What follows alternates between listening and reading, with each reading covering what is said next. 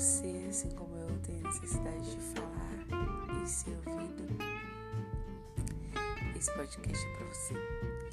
Aqui você vai ouvir mensagens otimistas, mensagens de bom dia, textos autorais e tudo mais.